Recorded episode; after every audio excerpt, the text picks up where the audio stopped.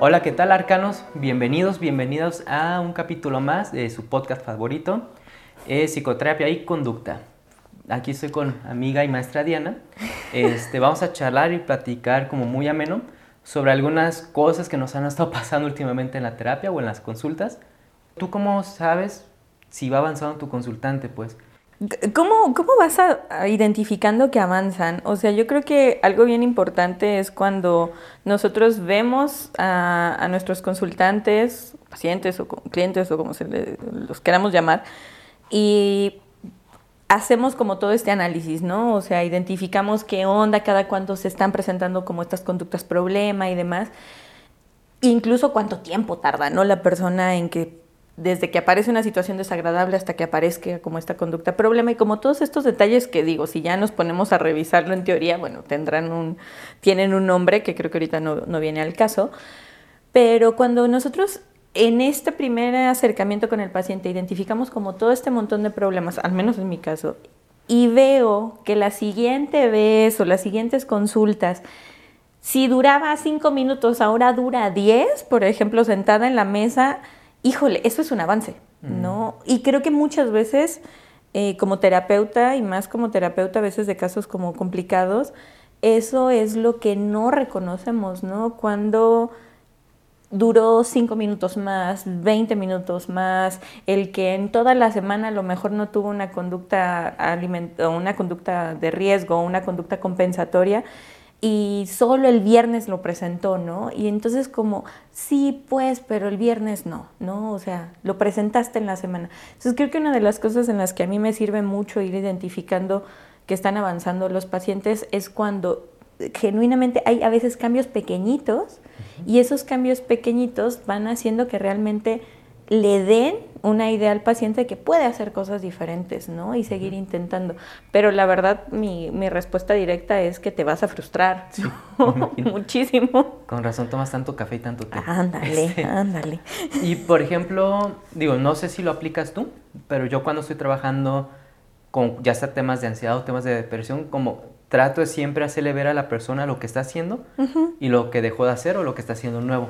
Por ejemplo, oye, no no sé si te diste cuenta, pero llevas dos o tres sesiones que no me hablas de un ataque de ansiedad, pues, ¿no? O de que la primera vez que te vi parecías un bulto que estabas ahí eh, sin decir nada, como tristeza de Disney. Pero, sí, así. Pero en, estas últimas semanas, o sea, no, no te para la boca en el buen sentido, pues, ¿no? O sea, como, o sea, cositas así. Yo siempre trato como hacérselos ver, hacérselos ver porque bueno, dentro de la misma activación conductual o del tema de terapia analítica funcional, como el este de, como este comportamiento que lo hace sentirse mal y este comportamiento que lo hace sentir bien, por eso como que trato siempre estar diferenciando eso, pues, pero no sé si en tu caso hace algo así. Exactamente, igual nada más que a veces es más chiquito, ¿no? O sea, porque es justo lo que te comentaba, ¿no? Esta parte en donde a veces el paciente... Eh, de cuando tiene una discusión con alguien a cortarse son cinco minutos, ¿no? Y a lo mejor en esta ocasión, en lugar de cortarse, se salió y se quedó ahí, este, hecho bola a lo mejor en el patio, ¿no? Entonces no se cortó.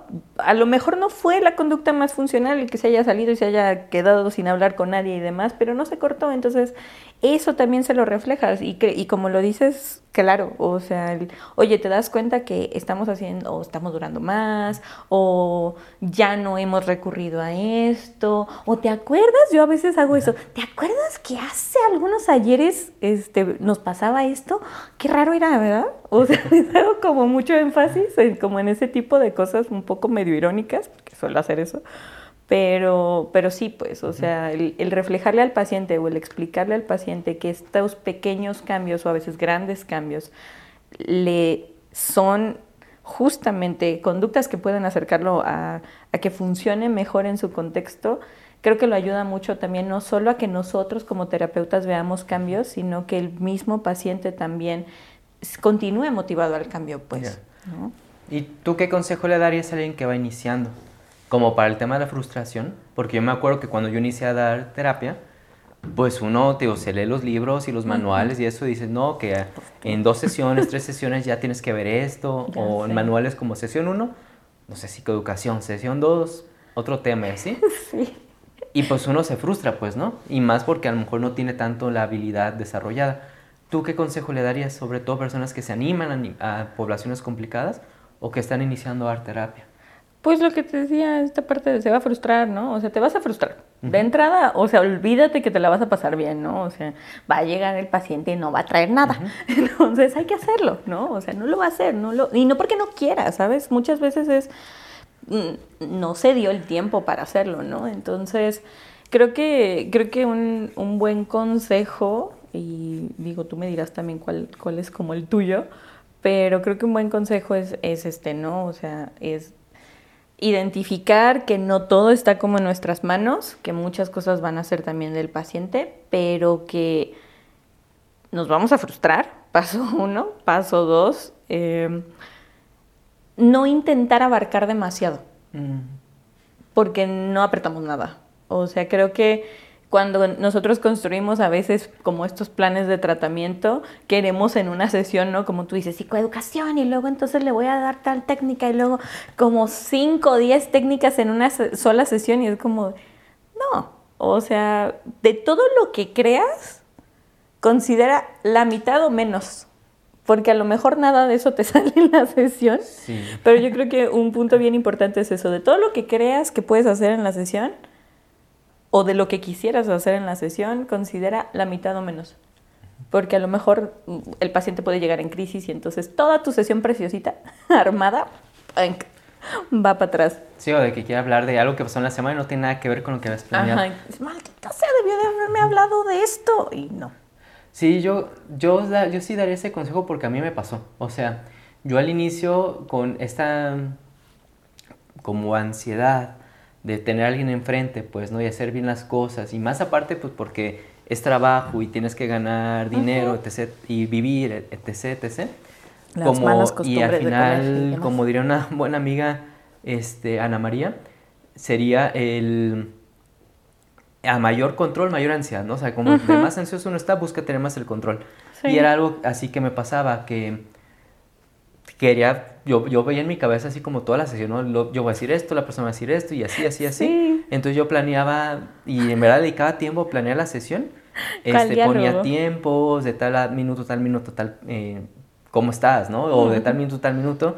Me voy a revisar tardar tarea. tanto Ajá. haciendo eh, rapport, ¿no? Y, y justa, y yo, No. y yo estaba más, y yo estaba más tenso queriendo seguir la, el itinerario de mi sesión que la misma sesión, pues. Y no niego que en algunos casos sí medio funcionó, Claro. pero en otros sí fue un rotundo como fracaso en eso. Yo sí daría como ese consejo el dejar de querer controlar lo que no se puede controlar y estar, tratar de estar más presente pues en la sesión. Sí. ¿Y a qué me refiero con presente? Como el, ok, de lo que me dice, ¿qué atiendo? Pues, ¿no? Exacto. O en qué tema me enfoco. Y el, aunque no hayas hecho ninguna técnica, no es tiempo perdido. También eso como que me costó trabajo apre- a- aprender o entender. Que no somos técnicos, pues no tenemos nuestra cajita de herramientas y... Pues no. Bob el constructor. O haciendo legos. Sería la onda. No, digo, Tú y yo seríamos felices. Tú y yo seríamos felices. Sí, haciendo el halcón milenario y todo así. Sí, Este, no, si fuéramos técnicos era súper fácil, la verdad, ser terapeuta. claro. Y pues no, o sea, al final yo creo que más que buscar una qué técnica utilizo, es qué me está diciendo el, el consultante, qué, o sea, detrás de eso que me está diciendo, pues qué se hace, ¿no? ¿Le hago caso, no le hago caso al tema? ¿Tiene que ver con los objetivos o no? Y ya después de como dis- discernir eso, o el para qué me dice eso el consultante, ya, ahora sí. Y si aplica alguna técnica, bueno, ya, alguna técnica utilizaré, ¿no? Y curiosamente, ahora actualmente casi no hago técnicas.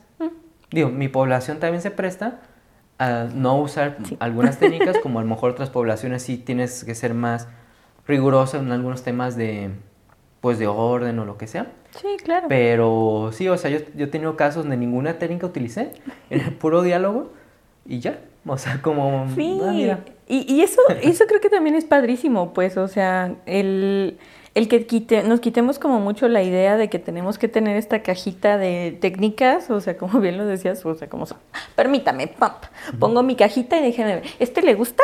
¿Este le, puede servir? Mm, ¿Lo tiene de otro color? O sea, obviamente no, pues, o sea, no funcionamos así como terapeutas, entonces eh, creo, que, creo que es bien importante lo que tú señalas, Dani, ¿no? Muchas veces el simple hecho de que el paciente llegue, nos cuente la problemática, nosotros hagamos como este tamizaje, digámoslo así, de, ah, esto me sirve para esto, esto me sirve para esto, y entonces empecemos a hacer como cierta devolución de la información también, y solo estamos hablando, ¿no? O sea, termina siendo más, o le ayuda mucho más a, estar pensando en, es que el manual decía o el artículo decía que tenía que utilizar la técnica donde tenía que ponerse a relajar, ¿no? Y pues no se puede relajar la, la persona. Y ahí es donde entramos como, el, como estas habilidades versus teoría. Exacto. Por ejemplo, pues sí, es que al final de cuentas en una universidad, sea cual sea, por más prestigiosa o no que sea, pues, o sea, sí es importante la formación teórica que se necesita, pues, el, los principios de aprendizaje, o leerte los artículos, la metodología y todo. Pero pues la habilidad en sí, pues, se desarrolla, digo, en base a moldeamiento y todo eso, ¿no? Y digo, sí, se podría aprender en la universidad, pero pues con la cuestión metodológica que implica, tengo a 30 alumnos por grupo y así, pues es imposible, pues, ¿no? Como, como ese desarrollo. Y es algo que también es un consejo que le daría a terapeutas nuevos como el, sí, léete la teoría, enfócate en alguna, en una o dos problemáticas como para que te empapes más de un tema, pero haz tu vida como, o sea, lee, ve series, haz tu ejercicio, sal con amigos, porque, por ejemplo, yo me he dado cuenta, em, digo, tú me conoces, soy super geek, veo muchas series, muchas películas, leo muchas novelas, etc, etc, etc. Y justamente eso a mí me hace más fácil tener más facilidad en hacer metáforas, por ejemplo. Sí, y eso es lo que hablamos donde combinas la teoría con la habilidad, entonces explicar algo súper teórico en algo como muy práctico. Yo me acuerdo de un caso de un consultante adolescente, todo su proceso fue ver películas. O sea, ve esta película y sobre la película hablábamos y sobre lo que se hablaba en la película, obviamente yo le iba recomendando la película más o menos en lo que yo sabía tanto que le gustaba y también con lo que su motivo consulta. Y ya, y le decía, ah, bueno, pues comporta, compórtate como, por ejemplo, fue Piratas del Caribe, ¿no? La, la, trilogía. Todo giró en torno al personaje de Elizabeth Turner. Ok. De cómo fue evolucionando Elizabeth Turner a lo largo de las tres películas, de ser una mujer toda sumisa y que se pone el corset y eso, a ser la reina de los piratas, ¿no? Sí. Y, cuando, y fue un tratamiento de activación conductual, mm, de, estaba deprimida. Entonces era, yo le decía, a ver, ¿te estás comportando como Elizabeth Turner o como Elisa, el reina de los piratas, no? Entonces todo fue como girando en torno a, digo, veía la película, medio prestaba atención a ciertos comportamientos del personaje y eso, bueno, y en tu vida, ¿cómo aplica, no? ¿Cuándo eres una Elizabeth y cuándo eres una reina de los piratas y así? Puro Piratas del Caribe y salió, pues, ¿no? y no fue ninguna técnica per se, o sea, técnica de manual, pues, ¿no? Claro, y digo, si le encontrar, si le quisiéramos encontrar tres pies al gato, se los hallamos, pues, ¿no? O sea, sí, digo, creo que, creo que en ese punto da igual, o sea, creo que algo también importante de como esta cuestión de teoría y como la parte de las habilidades es que te apropies de elementos de la teoría. porque, porque si algo creo que nos representa como terapeutas o que vale la pena que nos represente es como esta individualidad, ¿no? O sea, como esto ser genuino, o como tú dices, o sea, tú vas a traer un chorro de referencias de películas, a mí se me salen un chorro de dichos, ¿no? Y se me salen como cosas así, y, y a lo mejor también, o sea, yo soy muy irónica y de pronto tengo como un humor muy negro, ¿no? En, en la misma consulta, pero es creo que también o sea, como tú dices, tú trabajas mucho más en cuestiones de activación conductual, yo mucho más en DBT, pero algo que a mí se me hace como muy útil de esto, de que, que, obviamente no te lo van a enseñar precisamente en la escuela, es que te apropies de la teoría. No que la distorsiones como tal, o sea, y tú lo decías hace rato, o sea, que lo conozcas, que conozcas el concepto, que entiendas el concepto y entonces te lo apropias y lo haces a tu estilo, pues. Y tal vez algo que me he dado cuenta es que, digo, con todos mis amigos y amigas terapeutas, los que considero que nos va mejor en la terapia son los que utilizamos nuestra personalidad con la población adecuada, pues, ¿no? Sí. O sea, por ejemplo, población adecuada me refiero tanto a edad como también problemática. Este, yo conozco terapeutas súper inteligentes, súper capaces y todo, y son un fiasco haciendo, trabajando con depresión y activación conductual, no por falta de teoría, sino por falta de esta como habilidad de, no, no de motivar, pero sí como hacer ese gancho y, no sé, como, como de reforzadores, pues, ¿no? Claro. Pero esos terapeutas son, son una pistola en temas como a lo mejor tipo desregulación emocional. Y yo en lo personal, por ejemplo, población como la que tú atiendes de trastorno límite o narcisistas o eso, no, o sea, sería yo un caos, pues, en ese sentido. Porque yo me la pasaría reforzando lo que no voy a reforzar. Que eso justamente es lo que me ayuda cuando trabajo con depresión. Entonces, como otro consejo para nuevos terapeutas es, pues ahora sí, tu personalidad, tus gustos, lo que te gusta y con la gente que quieras trabajar. Sí, sí, sí, sí. O sea, a mí me cuesta un chorro de trabajo, por ejemplo, poder trabajar, valga la redundancia, con padres, ¿no? y tengo que invariablemente trabajarlo. A veces con adolescentes no me cuesta tanto trabajo o con cierta población, como tú lo dices, pues por obvias razones, ¿no? Entonces, en donde me meto a veces en problemas es cuando luego los pacientes quieren tatuarse y luego es como de, espéreme, espéreme, eso es mío. no, no, no, o se quieren perforar y es, no, espérate, eso es mío. Pero sí, o sea, creo que, creo que esa parte es importante, ¿no? Insisto, la teoría, la teoría obviamente siempre nos será de utilidad, pues, o sea, no, no podemos despegarnos de la teoría, pero lo que sí podemos hacer es despegarnos de este intentar sobre teorizar todo. Sí. Por ejemplo, la teoría es como la, los colores, pero cada terapeuta hace el cuadro que quiere pintar, pues según gustos, habilidades y, y, todo, o lo que quieres plasmar. Sí. Sí, sí, sí, completamente de acuerdo. Y por ejemplo, cuando ya dices, no avanza el, consultante porque nomás y no, y nomás y no, y ese queda como trabado, ¿qué haces? Pues bueno, creo que una de las cosas que, que yo hago también es como incluso preguntar. ¿no? O sea, como de qué, qué, estamos haciendo, qué está pasando, como para que a lo mejor esto esté siendo cada vez más difícil. Digo, alguna vez me, me ha tocado, ¿no? Incluso con pacientes que me dicen, es que Diana, me siento que estamos como muy estancados o a veces creo que no me... Em, como que no me escuchas como yo quisiera o como que hay algo que está pasando, ¿no? Y la verdad a mí, y, en algún momento lo, lo he llegado a comentar, o sea, a mí se me hace como importante también reconocer eso de hasta dónde como terapeuta puedes llegar. O sea, desde poder hablar con el paciente y que el paciente te diga o te dé esa información, creo que uno es aprendizaje riquísimo para nosotros, porque más allá de pensar en el error, digo, uno se va a castigar un buen rato, pues, pero más allá de pensar en el error, también creo que es pensar en que, bueno, pues sí, no, no estamos o no somos para todas las personas en todos los momentos de la vida de las personas, ¿no? Entonces también creo que a veces ese tipo de situaciones podemos hablarlas y entonces ponerlas sobre la mesa y hacer ajustes a lo mejor en cómo me estoy comportando yo a lo mejor dentro del proceso y, o a lo mejor identificar que las metas que teníamos al inicio ya no son las que son trascendentes y como hacer reajustes, o cuando de plano tú dices, va, puede ser que sí, puede ser que yo notaba que estábamos avanzando, yo notaba que estaba pasando o que estábamos funcionando bien, pero a lo mejor también, o sea, no a lo mejor, creo que tiene derecho el paciente de decir, sabes qué, en este momento no es algo que quiera yo trabajar contigo, ¿no?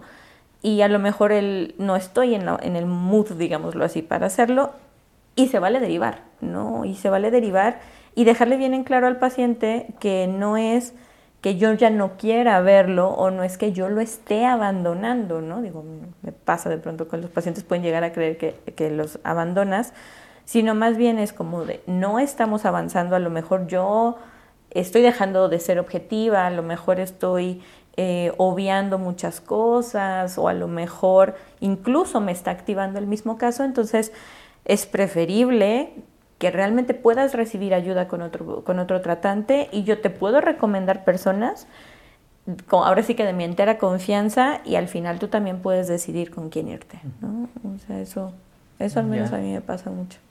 Sí, es como no casarnos con la idea de que, de que somos Batman y que tenemos que salvar a todos. Pues. Exacto, que yo tengo que resolver todo. Ya. Sí, yo coincido con eso. O sea, como el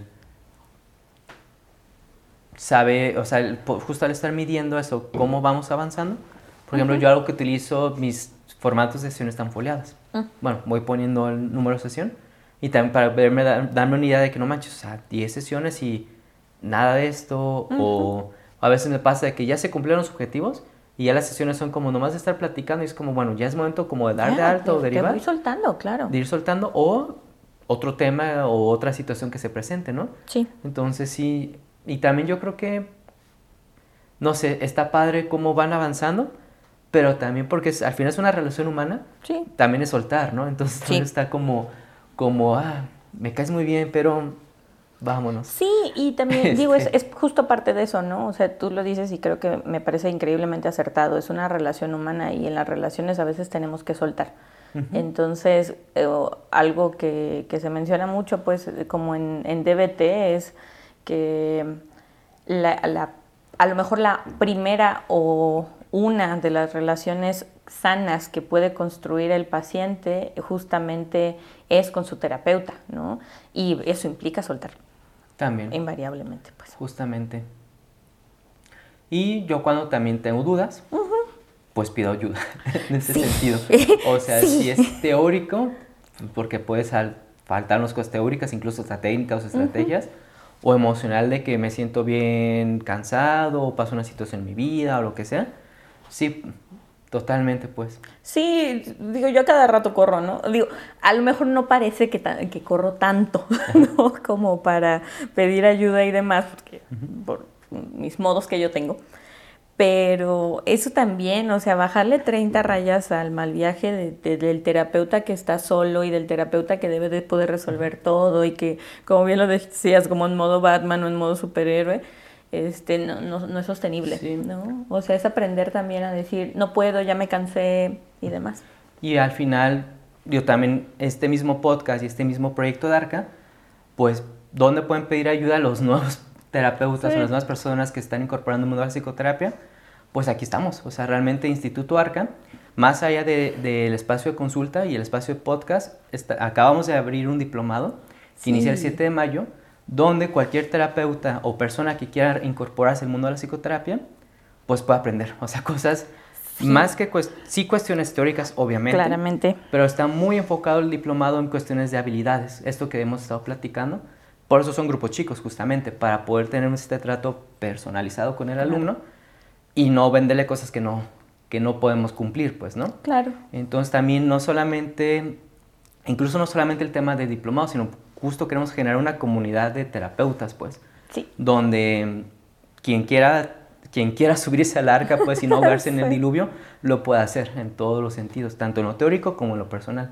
Sí, Pues yo- es yo una creo invitación que- a todos los que nos estén escuchando. Exacto, creo que la, la parte padrísima de, de cómo se construyó el diplomado fue justamente estas inquietudes que nos daban a nosotros, ¿no? O sea, de cómo salí yo y estaba corriendo como pollo sin cabeza, pero queriendo estar en consulta, ¿no? Queriendo tener un consultorio y era como de, ah, sí, pero tienes que pagar esto. ¿Quién dijo eso, no? Entonces creo que eso, eh, cuando estaba, se estaba armando como el diplomado o se estaba visualizando esto, creo que es de las cosas más como padres de, de eso. O sea, el poder acompañar desde el principio y, y como bien lo decías, no solo que sea como un estudiante más, sino que pueda ser un colega más con el que podamos trabajar y seguir desarrollándonos, claro. incluso en supervisiones, ¿no? Totalmente. Pues muchas gracias, Diana, por esta Pues nada, Plática con café y té. chispecito, te- tecito, tecito realmente. Pues igual nos vemos en otro capítulo y En en los otro capítulo. Y bueno, nos vemos arcanos. Hasta pronto. Bye.